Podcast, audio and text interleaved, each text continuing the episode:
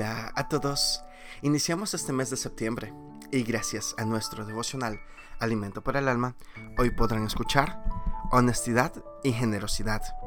Lecturas sugeridas Génesis capítulo 14 del verso 1 hasta el 4. Nos dice su verso 23, nada tomará de lo que es tuyo.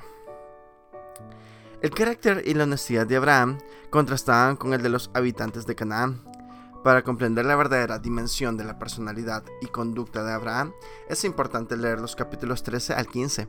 En ellos se narra la mala elección de Lot, la guerra de varios reyes de ciudades rivales, el cautiverio de Lot y el valor de Abraham para armar a sus criados y algunos jeques aliados para liberarlos.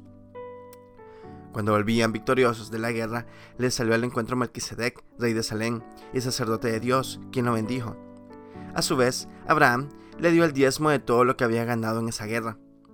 Cuando Abraham llegó victorioso a Sodoma, su rey le dijo que le dé las personas, pero que se quede con las riquezas que les habían robado. Abraham le respondió que se había comprometido con Jehová, que no aceptaría nada del botín. Solo le pidió que les reponga los gastos que habían tenido los criados y a los jeques amigos que los acompañaron. En ese tiempo, los ejércitos que conquistaban ciudades o liberaban prisioneros y se quedaban con todo. Abraham era honesto y muy generoso. Dios le había dado todo y no necesitaba aumentar sus bienes empobreciendo a otras personas que los necesitaban. En nuestros días, millones de personas mueren de hambre o están bajo la línea de pobreza.